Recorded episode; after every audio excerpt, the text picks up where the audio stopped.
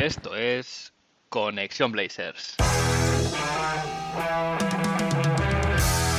Roy, open three, got it! One point game! Lillard, long range three, and it's good!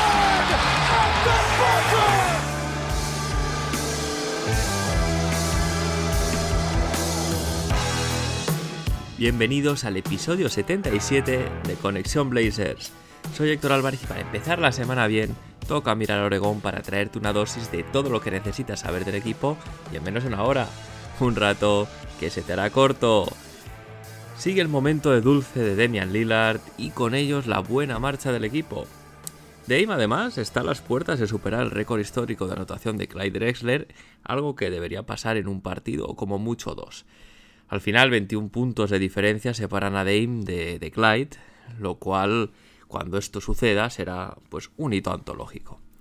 Hubiese sido bonito que fuese en este episodio 77 porque sería sería sería algo curioso, ¿no? Cuanto menos el 77 es un número cargado de simbolismo para nuestros Portland Trail Blazers porque es el año en el que se consiguió el único anillo de la mano de Bill Walton y hacer haber roto este récord eh, Damian Lillard y convertirse en el máximo anotador histórico en el episodio 77 de Conexión Blazers, pues seguiría en línea, ¿no? De darle más simbolismo si cabe a este número, pero no ha podido ser, así que habrá que esperar a la semana que viene.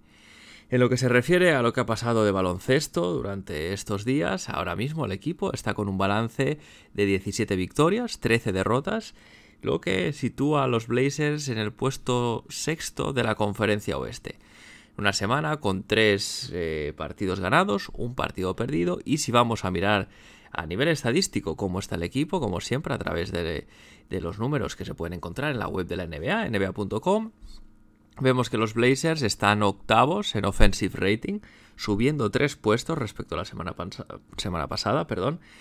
Eh, se mantienen en el rank 23 en cuanto a defensive rating, sin cambio aquí, pero este, esta mejora en, el, en, el, apartado ofensivo sí que se traduce en una subida de 3 puestos en el, en el net rating, perdón, situándose ahora el equipo en el medio de la tabla en el puesto número 15. De hecho, esta, esta mejora del ataque, si lo acotamos eh, a los últimos 10 partidos, eh, que básicamente recogen prácticamente el impacto de Demian Lillard desde que ha vuelto, vemos que el equipo tiene el mejor rating ofensivo en este último tramo de la liga. Pero esta vuelta de Dame no se ha reflejado en el, en el defensive rating. Eso sí, el equipo en estos últimos días está en el vigésimo segundo puesto. Solo gana uno respecto al, al total de la temporada. Pero sigue claro, el net rating de este último tramo es el rank 7 y como ya he dicho alguna vez, el net rating es la estadística donde los buenos equipos suelen destacar porque indica que el equilibrio entre un buen ataque y una buena defensa está ahí. En este episodio volveremos al formato habitual, con crónicas de los partidos, también con Dame Time, pero antes vamos a ver qué ha pasado en Rip City esta semana.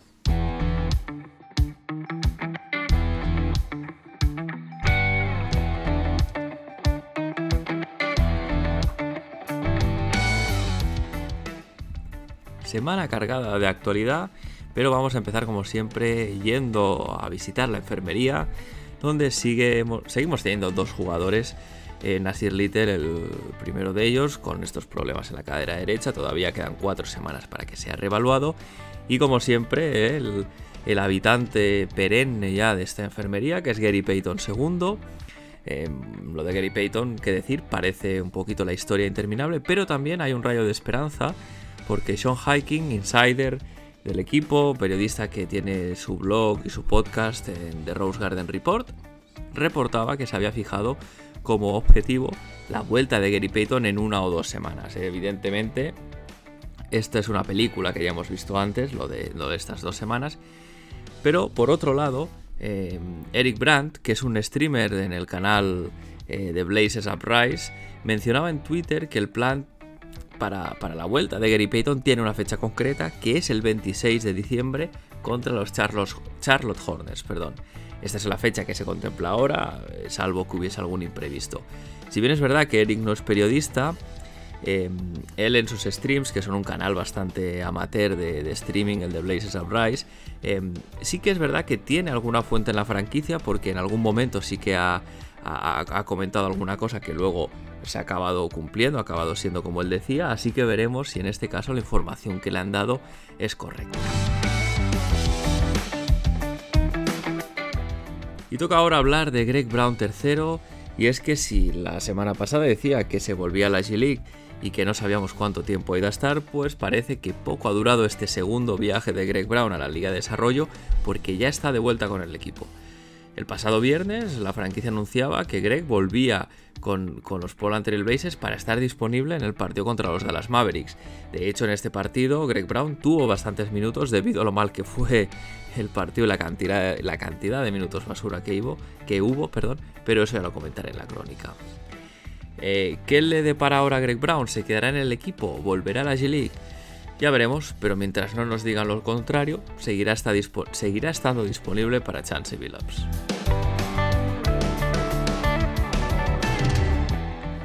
Y me voy ahora con una información que publicaba Jason Quick, periodista que cubre a los Blazers en el medio The Athletic, en la que informaba que Steve Hetzel, eh, uno de los entrenadores asistentes, de Chance Billups, no está con el equipo desde el pasado mes de noviembre por problemas personales no relacionados con el baloncesto. Eh, por lo que se ha dicho, no hay fecha de regreso para él, aunque Billups sí que ha dicho en rueda de prensa que espera que sea pronto. Steve Hetzel, eh, si os acordáis, fue el entrenador del equipo de la Summer League que, consiguió el, primer anillo de campeón de la historia del torneo de verano y de hecho es uno de los asistentes con más proyección del cuerpo técnico. Esperemos que todo se solucione para él y pueda volver pronto con el equipo.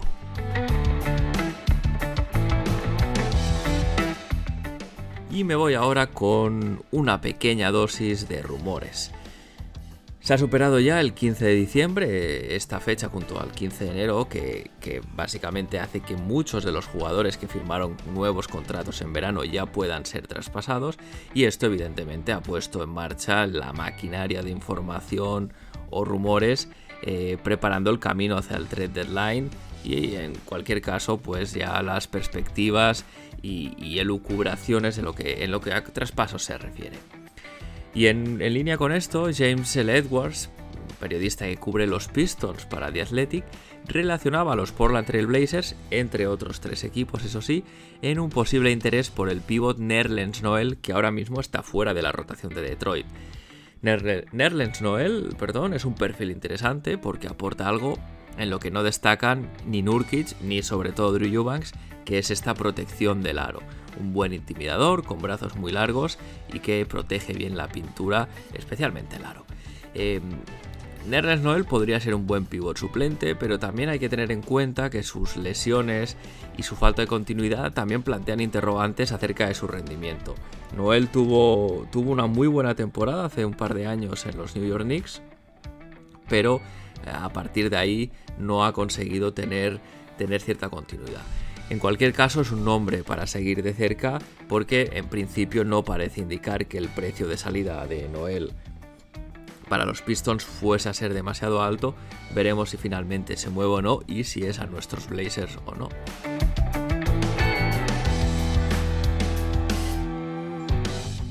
Y en nota más generalista, noticias más generales de la liga, eh, se publicaba la semana pasada también que hay nombres y nuevos premios eh, NBA.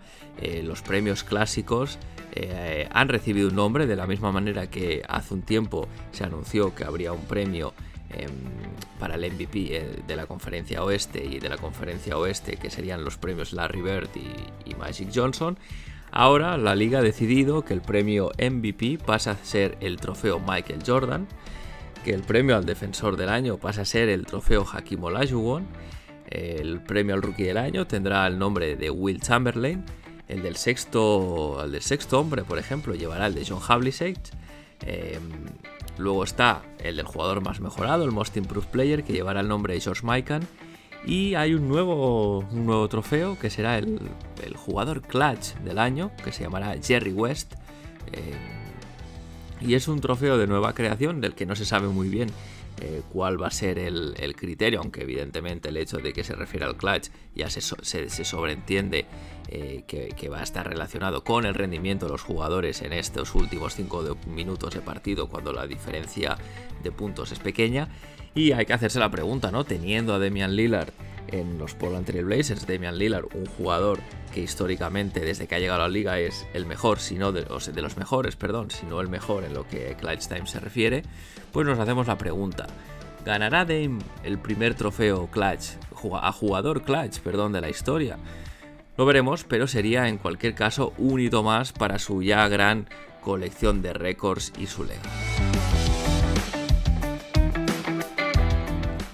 Y siguiendo con lo que son noticias que afectan más a la liga en general, el 15 de diciembre, eh, era el pasado 15 de diciembre ya, era el límite para que la liga y la NBPA, lo que viene a ser el sindicato de jugadores, llegasen a un acuerdo para el próximo convenio colectivo.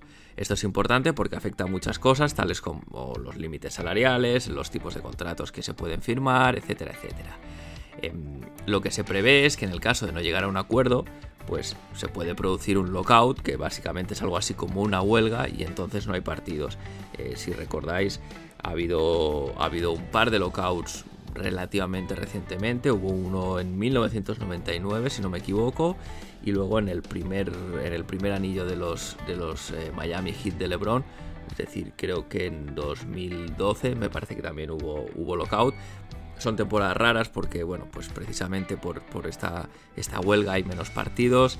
Em, es algo que en general tanto los jugadores como los dueños quieren evitar porque al final todo el mundo pierde dinero y lo que han hecho en este caso para no llegar a ese, a ese punto eh, tan drástico, por así decirlo, eh, pues ambas partes han decidido extender este límite, este deadline eh, del 15 de diciembre lo han llevado hasta el 15 de febrero para tener más tiempo en que progresen las conversaciones y que se pueda llegar pues, a un acuerdo satisfactorio para las dos partes.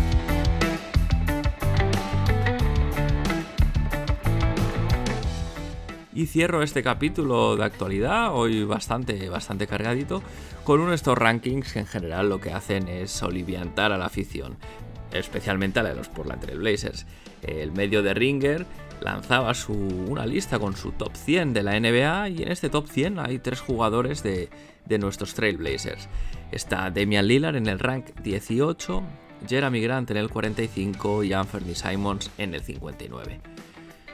¿Qué decir? Eh, este, estos rankings ¿no? siempre pues, crean un poquito de polémica, también buscan eso, evidentemente, no se puede perder de vista, pero eh, como es habitual, se, infravalora, se suele infravalorar a los jugadores en nuestro equipo. Y en este caso, por ejemplo, hay que decir que Demian Lillard, pese que se ha perdido varios partidos esta temporada, pues por rendimiento, evidentemente debería estar en el top 10, top 12 como máximo. Se podría decir que Anthony Simons también debería o podría estar más arriba de ese puesto 59, pero en cualquier caso también hay que quedarse con la parte positiva y es que es un primer paso que se incluyan tres jugadores de los Portland Trail Blazers entre los 60 primeros en este caso, ya que en esta lista de 100 eh, en otros años lo más probable es que solo hubiésemos tenido dos jugadores, ¿no? que serían Demian Lillard y CJ McCollum. En cualquier caso, cuando acabe la temporada, seguro que especialmente Damian Lillard y Anthony Simons pueden haber ganado posiciones, así que veremos dónde quedan. Eh, porque, no lo he dicho, pero The Ringer va a ir actualizando este ranking según avance la temporada. Pues si acaban nuestros jugadores mejor de lo que están ahora, serán buenas noticias para ellos y también para el equipo.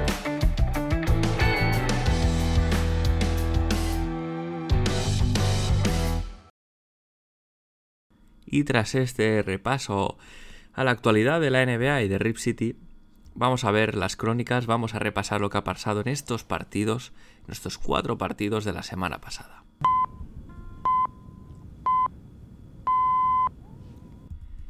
La semana empezaba el lunes 12 en un partido contra los Minnesota Timberwolves que acabó con victoria por 133 a 112. El equipo salió con su quinteto, quinteto perdón, de gala, Damian Lillard, Anthony Simon, Josh Hart, Jeremy Grant y Yusuf Nurkic. Y este fue un partido en el que Dame estuvo on fire ya desde el inicio. Em, en general, el partido del equipo fue bueno, excepto Anthony Simons, que sí que es verdad que no estuvo, no estuvo nada fino, no tuvo nada cierto de cara al aro, las cosas no le salieron. Y los Blazers fueron construyendo su ventaja, básicamente martilleando desde el triple. Acabaron el partido con 21 de 46, un 46% de porcentaje de triples, bastante, bastante bueno. Y de hecho en el tercer cuarto se dio el empujón definitivo para llevar la ventaja hasta los 20 puntos y cerrar el partido sin más complicaciones. A modo de conclusiones y cosas así que comentar, decir que lo primero es difícil ganar estos partidos en back-to-back -back contra el mismo equipo y los Blazers lo hicieron y a eso hay que reconocerle su mérito. Vimos, eso sí, un ataque con poco movimiento de balón, pero estuvo suplido con mucho, mucho acierto individual. Y la historia del partido aquí fue de Mian Lillard. Su gran acierto desde la línea de tres eh, le llevó a estar, a situarse a, punto de romper récords. Y es que pasado el tercer cuarto, pasado el ecuador del tercer cuarto, perdón, Demian Lillard llevaba un 11 de 17 en tiros de 3, y en ese momento ya igualaba su propio récord y récord de la franquicia con 11 triples en un partido y de hecho se situaba cerca del récord de la liga de triples en un partido que lo posee Clay Thompson con 14. Eso sí, Damian Lillard se lleva un golpe en el, en el cuádriceps que le da a Kyle Anderson eh, con su rodilla y eh, en cuanto volvió al banquillo ya no salió de nuevo por precaución por este golpe. Pudimos ver a Damian Lillard con una bolsa de hielo en la pierna y es que Dame, pese a haber jugado tan poco tiempo y, haber, no haber disputado ningún minuto del tercer cuarto, acabó con 38 puntos, 2 rebotes, 3 asistencias y este absurdo 11 de 17 en triples que de haber podido finalizar el partido seguramente eh, le hubiese puesto en una posición tal vez no de romper el récord, pero sí al menos de tener una oportunidad real de hacerlo. Además los Timberwolves no tuvieron respuesta de ningún tipo para él, probaron con con McDaniels primero defendiéndole, luego también lo hizo, hizo lo propio Austin Rivers, eh, un Austin Rivers que eh, básicamente eh, no pudo hacer nada contra Demian Lillard y debió tener un déjà vu de aquel mítico partido de playoff contra los Denver Nuggets en que Dame también mete muchísimos triples y era precisamente Austin Rivers con otra camiseta en aquel momento, eso sí, el que le defendía. Jeremy Grant eh, cuajó también un buen partido, acabó con 24 puntos, 3 rebotes, 2 asistencias. Eh, Yusuf Nurkic muy bien en la pintura, 14 puntos, 16 rebotes, 4 asistencias. Pudimos ver a Winslow en plan eh, playmaker, como decía, se movió poco el balón y Winslow fue de los pocos que lo intentó, acabó con 9 puntos, 6 rebotes, 10 asistencias y volvió a verse una mejor versión de Shadon Sharp, más cómodo sobre la pista, con las cosas fluyendo mejor para él. Acaba con 14 puntos, 7 rebotes, una asistencia y un robo de balón.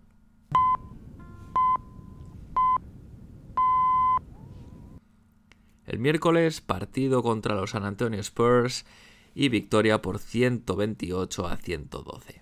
De nuevo, el quinteto habitual, quinteto de gala del equipo, con Damian Lillard, Anthony Simons, Josh Hart, Jeremy Grant y Yusuf Nurkic, en un partido en que los Blazers empiezan bastante bien, con mucho movimiento de balón. De hecho, de las primeras 11 canastas, 8 son eh, asistidas y pues este, este, ataque dinámico, este movimiento de balón, eh, permitió al equipo construir una ventaja de 9 puntos al final del, primer cuarto.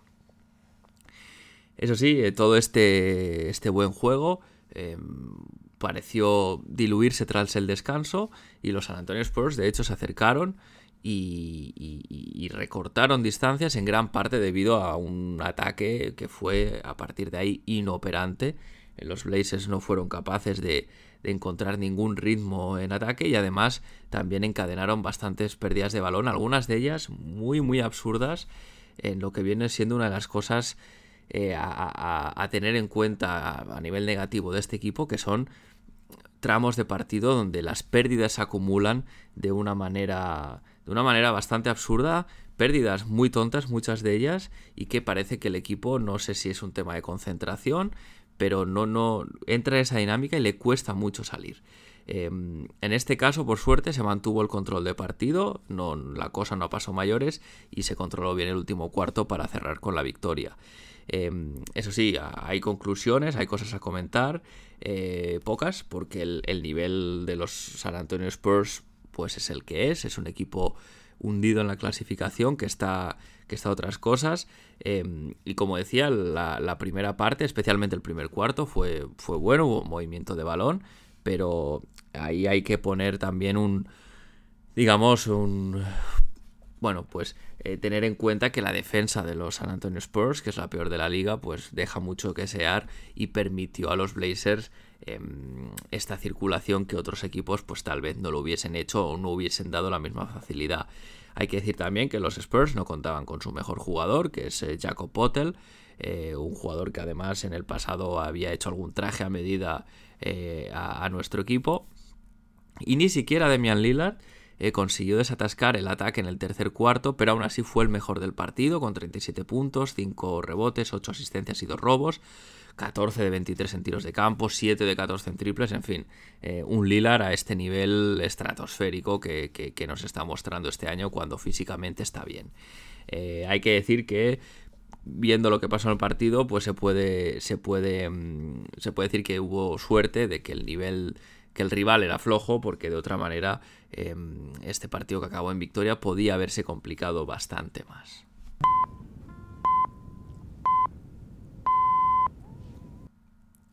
El viernes visita a la, cancha de los Dallas Mavericks y derrota bastante abultada por 130 a 110. El equipo salió de nuevo con, con el quinteto de los mejores, Demian Lillard, Anthony Simons, Josh Hart, Jeremy Grant y Joseph Nurkic. Y de hecho el equipo empezó a jugar bastante bien, manteniendo a raya a, unos, a los Mavericks, eh, se creó un pequeño colchón en el marcador, pero a falta de tres minutos para el final del primer, cuarto, eh, parece ser que el partido da un vuelco y, pasa de ser de una película eh, divertida a una película de terror. los Mavericks empezaron a remontar con la segunda unidad en cancha ni siquiera estaba Luka Doncic, que, estuvo descansando en este arreón de los Mavericks, eh, que básicamente vapulearon a, los Blazers, liderados por un Christian Wood que hizo mucho, mucho daño a, nuestra pobre, por no decir inexistente defensa. Em, este momentum se, fue se trasladó durante todo el segundo cuarto y se mantuvo tras el descanso, y de hecho los Mavericks cerraron el partido con demasiada comodidad.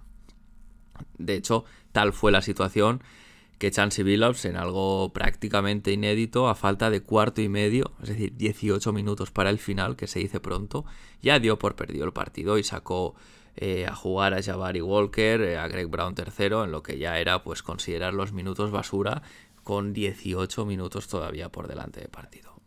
repito, algo inédito y que pocas veces se ve. A modo de conclusiones y cosas a comentar, decir que este fue uno de los peores partidos de la temporada. Em, por resultado, también por sensaciones. Eh, yo la sensación que tenía viendo el partido es que nada salía bien, eh, que ese inicio decente pues se esfumó y a partir de ahí no hubo movimiento de balón, no hubo defensa y básicamente eh, los jugadores tampoco pudieron encontrar su tiro y su manera de anotar individualmente porque este equipo lo ha hecho antes. A veces el ataque no fluye demasiado bien, pero la individualidad de Lillard, de Anthony Simons, de Jeremy Grant, la calidad que tienen permite eh, que el equipo pueda seguir anotando. No fue el caso en, este partido contra los Dallas Mavericks. Eh, además, como decía, Christian Wood hizo lo que quiso, acabó con 32 puntos, 12 rebotes en solo 30 minutos. Em, en fin, anotó fácil en las continuaciones del pick and roll. Eh, le dio muchos problemas a Nurkic sacándolo, sacándolo perdón, de la pintura para tirar desde fuera o aprovechar eso de esa distancia hasta el aro y atacar, atacar por velocidad. Eh, Drew Eubanks directamente ni la solió cada vez que se emparejaba con Christian Wood. En fin, eh, bastante defensa, bastante para olvidar. Además, el banquillo no aportó nada.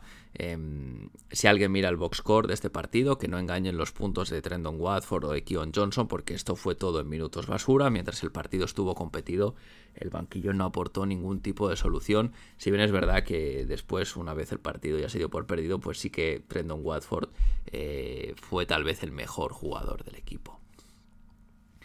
Em, esto que os decía del. Em, de que, que no se no se acabó de funcionar, ¿no? Que el ataque no, fue inexistente, em, puso de manifiesto una cosa, y es que cuando coinciden Drew Eubanks y Justice Winslow, hay veces que el ataque eh, se empieza a gripar, ¿no? Así como un motor, y una vez entra en esa dinámica, ya hay muchas veces que ya no se sale de ahí.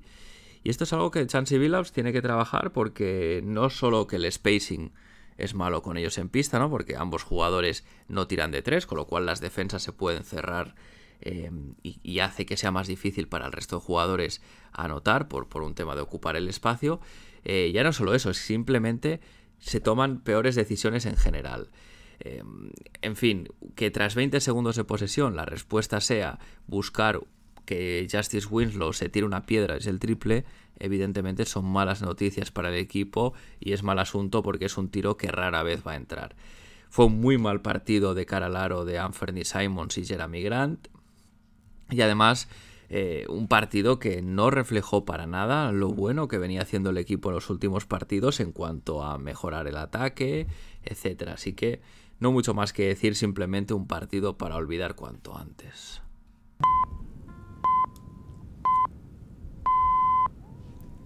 Y el sábado 17, último partido de la semana en Houston, en la pista de los Rockets y victoria por 95 a 107. En este caso el quinteto inicial no era el, de gala porque Jeremy Grant no jugó y Justice Winslow ocupó su puesto en lo que quedaría como una unidad de Damian Lillard, Anthony Simons, Josh Hart, el propio Justice y Yusuf Nurkic.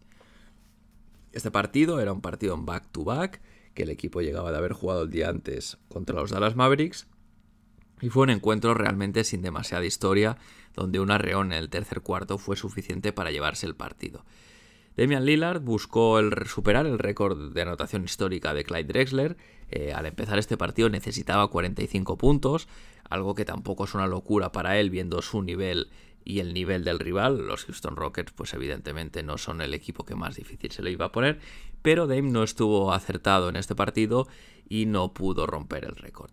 Eh, aún así, Damian Lillard no se fue de vacío porque en una entrada al aro, que además eh, anotó y se llevó la falta, un 2 más 1, sumó su punto 18.000 de carrera, que es todo un hito para nuestro crack. Además, superó también a Jamal Crawford para situarse como el octavo jugador de la historia con más triples anotados. Ahora mismo Damian Lillard tiene la friolera de 2.222 triples anotados en su carrera. Números brutales para Damian Lillard, que pese a no romper, como decía, el récord de Clyde, se llevó otros dos récords para casa. En cuanto a conclusiones y cosas a comentar del partido, Decir que Anthony Simon se resarció de ese pésimo partido que jugó en Dallas, acabó con 32 puntos, eh, no estuvo excesivamente acertado desde el triple, pero sí que pudo encontrar otras maneras de anotar. Keon Johnson dio buenos minutos, eh, sobre todo en defensa, es un chico muy físico, muy intenso, que le, pone, que le pone mucha voluntad, así que es un placer ver que cuando juega lo hace bien. Y como nota negativa, Decir que los Rockets dejaron en evidencia al equipo en general, especialmente eh, a Eubanks, en lo que se refiere al rebote ofensivo.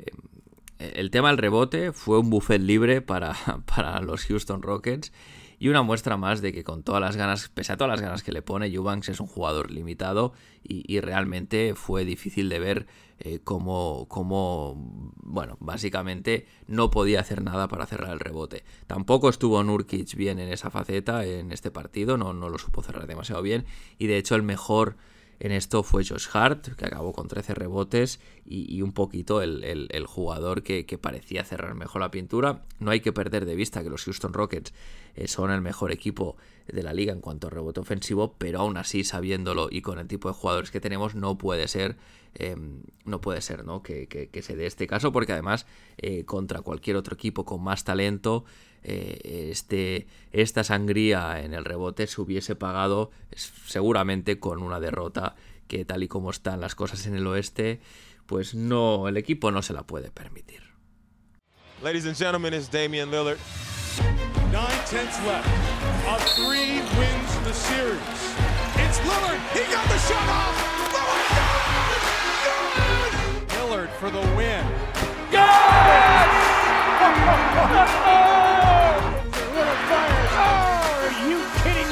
the horn. Lillard, this is for the win. Oh, Damian Lillard, how dare you! En la semana en que casi se convierte en el máximo anotador de la franquicia, Damian Lillard ha sido de nuevo el mejor jugador del equipo y el jugador a destacar en Dame Time, en la sección que además lleva su nombre.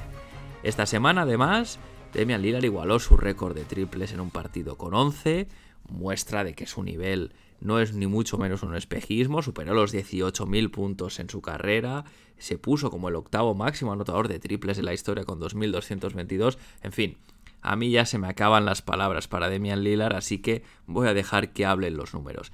En esta semana de cuatro partidos, en tan solo 30 minutos de juego por partido, Demian Lillard ha promediado 31 puntos, 6 asistencias, casi 3 rebotes, un robo y unos porcentajes de nuevo espectaculares. 51% en tiros de campo, pero es que un 50% en triples con un volumen brutal de 13 triples intentados por partido, algo que está al alcance de muy pocos, entre ellos Demian Lillard, que va escalando puestos eh, en este ranking de mejores triplistas y vamos a ver hasta dónde llega porque no me extrañaría que acabase mucho más arriba de los que algunos se podrían haber pensado cuando empezó Demian Lillard a jugar. Dame está contando las horas además para convertirse en el máximo anotador histórico de nuestros Portland Trail Blazers y por eso y por ganar Dame Time, Damian Lillard, felicidades.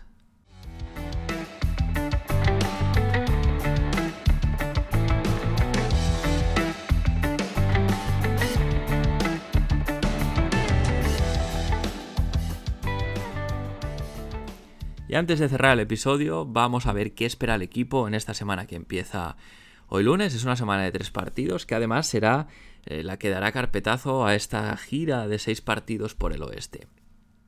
Hoy lunes, eh, que se está grabando esto, y el miércoles 21 se jugará contra los Oklahoma City Thunder, unos Thunder que ahora mismo están eh, decimoterceros perdón, en la conferencia oeste con un récord de 12 victorias y 18 derrotas eh, cuatro victorias en los últimos 10 partidos, pese a que el último partido que jugaron lo ganaron. Ok, sí, es ese equipo que fastidia las apuestas y los pronósticos. Eh, son capaces de, ganar partidos que nunca uno se esperaría y tienen en Shea Gilgius Alexander su mejor jugador, que bueno, en esta temporada está a un nivel All-Star, incluso se podría decir que a nivel All-NBA prácticamente. Para este partido, al menos el del lunes, eso sí, Shea Gilgis Alexander aparece en el reporte de lesiones como cuestionable, así que veremos si finalmente juega o no, porque evidentemente la historia es muy distinta si Shea está en pista o no lo está. Los Thunder son un equipo que, que tiene una identidad defensiva construida a base de esfuerzo y de solidaridad. Eh, Ludort sí que muy buen defensor, eh, sobre todo a nivel individual, es su punta de lanza en este aspecto, pero el resto de los jugadores dan la talla y pese a no ser excelsos defensores, saben lo que tienen que hacer gracias a los sistemas de Mike Daignault, el, entrenador de los Thunder. Ahora mismo este equipo es top 7 de la liga en cuanto a robos, en cuanto a cerrar el rebote y está en el ranking 12 en cuanto a rating defensivo, en lo que son las mayores virtudes eh, de estos Thunder del tanqueo que este año todavía no se sabe muy bien en qué dirección van a tirar. Su ataque, eso sí, en contraposición a su defensa es bastante peor y aquí sí que depende en gran medida de la inspiración que tenga Gilgius Alexander para compensar eso, pues juega muy rápido, es el cuarto equipo en, pace, es el cuarto equipo que juega más posesiones al final del partido, pero aún así son muy poco eficientes y están situados en el top 24, 24 perdón, en cuanto a rating ofensivo. A tener en cuenta por parte de nuestros Portland Trail Blazers, bueno, pues ah, evidentemente Damian Lillard estará con el récord de Clyde Drexler a tiro, así que hay que esperar la versión más agresiva de Dame, hay que esperar que vaya desde el primer minuto a por el récord y ya sabemos que Damian Lillard motivado es mucho Damian Lillard. Y tras estos dos partidos, de lunes y miércoles eh, contra los Thunder, el viernes se cierra la semana con la visita a la cancha de los Denver Nuggets, partido contra los de Colorado, que ahora mismo tiene un récord de 18 victorias, 11 derrotas. Están terceros en la conferencia oeste y 6 victorias en los últimos 10 partidos, incluyendo el último partido que jugaron. Los Denver Nuggets son un equipo que pese a que no acaban de coger esta velocidad de crucero que suelen, que suelen tener, eh, pues al final están terceros en la conferencia oeste y Jokic estaba jugando a su nivel habitual eh, de MVP en su último partido. De hecho, hace un triple doble con unos números prácticamente más propios de Will Chamberlain que, de él mismo, ¿no? Em, Estos Nuggets son un equipo de contrastes porque por un lado son el segundo mejor ataque de la liga, pero a nivel defensivo están en el ranking de 27, con lo cual eh, las dos caras de, la moneda, ¿no? Lo que, lo que vemos con los Nuggets. Como es de sobra conocido, es un equipo que, cuyos jugadores se mueven mucho sin balón, hacen muchos bloqueos indirectos para buscar de situaciones de tiros abiertos en el triple, especialmente en la esquinita, eh, o bien en la pintura, ya que Jokic pues, hace de catalizador del ataque y es capaz de encontrar a sus compañeros con su gran visión de juego. A nivel de, de cosas a tener en cuenta por parte de Portland, la clave contra los Nuggets es la misma siempre, es Chusuf Nurkic al final la bestia bosnia tiene que molestar a Jokic lo máximo posible y en su emparejamiento directo y lo que puede hacer está una de las claves del partido. Y con esto cierro el episodio por hoy. Eh, si tenéis algo que decir sobre el podcast, alguna propuesta, comentario, algún tema que queréis que trate, no dudéis en contactar. Lo podéis hacer a través de los comentarios de iVoox, lo podéis hacer a través de la dirección de correo del podcast, connectionblazers.gmail.com, a través del Discord de la comunidad de Back to Back y también a través de Twitter en la cuenta arroba. La semana que viene, si todo va bien, Damian Lillard se habrá convertido en el máximo anotador histórico de la franquicia, entonces el episodio evidentemente será especial dedicado a este granito, no todos los días se supera este récord con más de 18.000 puntos. Y qué decir, si habéis llegado hasta aquí, gracias por estar ahí una semana más. Si os gusta Conexión Blazers, recordad, eh, recomendadlo a vuestros amigos, a vuestras amigas. Es la mejor manera de que el podcast llegue a más gente y que vaya creciendo la comunidad, a la que poco a poco van llegando, van llegando más. Por ejemplo, esta semana había un comentario en Evox de, de Nico Donato en que decía pues que eh, a través del podcast de Ración de NBA, en el que alguna vez he estado comentando acerca de nuestros Blazers, pues supo del podcast y pues eh, escuchó un episodio y le gustó, pues un poquito así, ¿no? A veces estas cosas, el boca a boca, hace que eh, más gente pueda, pueda conocer Conexión Blazers y si le gusta, pues evidentemente tener una cita semanal con lo mejor y con la actualidad de esta franquicia que tanto nos gusta. Llegados hasta aquí, yo sin más me despido. Gracias de nuevo, seguimos conectados. Hasta la semana que viene.